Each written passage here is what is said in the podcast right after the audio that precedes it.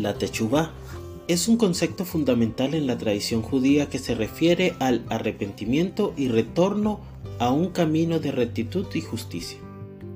A lo largo de la historia judía podemos encontrar ejemplos históricos, relatos y personajes que ejemplifican este concepto. Quédate conmigo y te presentaré dos ejemplos destacados y reflexionaremos sobre su importancia en la comprensión de la palabra hebrea Teshuvah.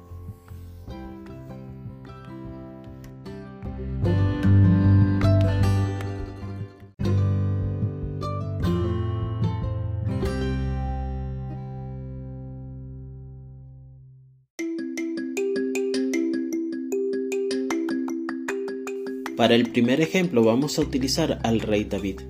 El rey David es un personaje central en la Biblia hebrea y es conocido por sus logros y pecados. Uno de los episodios más destacados es su relación adúltera con Bexabé y el asesinato de su esposo, Urías.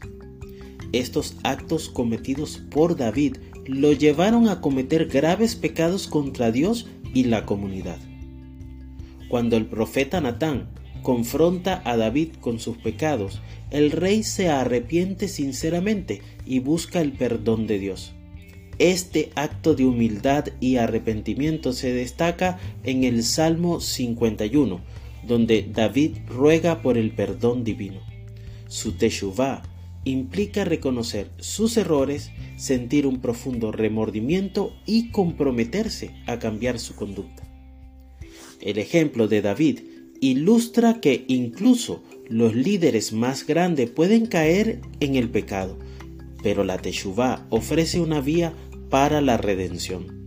Su historia resalta la importancia de reconocer nuestros errores, buscar el perdón y hacer enmiendas.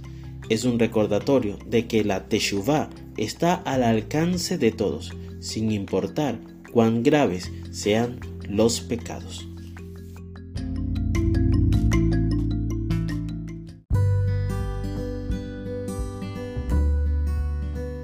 El siguiente ejemplo, seguramente has escuchado de ellos, son los sobrevivientes del holocausto.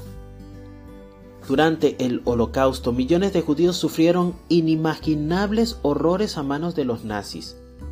Muchos de los sobrevivientes enfrentaron una profunda desesperación y pérdida. Después de la liberación, algunos de ellos emigraron a Israel y se convirtieron en los pioneros del Estado moderno de Israel. Los sobrevivientes del Holocausto, a pesar de sus terribles experiencias, representan un ejemplo poderoso de Teshuvah en el contexto judío. Muchos de ellos, a pesar de la adversidad, encontraron la fuerza para reconstruir sus vidas y contribuir a la creación de un Estado judío independiente en Israel. Su resiliencia, y determinación reflejan un retorno a la esperanza y a la vida después de la oscuridad del holocausto. La historia de los sobrevivientes del holocausto muestra que la Teshuvah no se limita a las acciones individuales, sino que puede manifestarse a nivel colectivo y representan la capacidad de la comunidad judía para superar tragedias inimaginables y encontrar un camino hacia la renovación y la esperanza.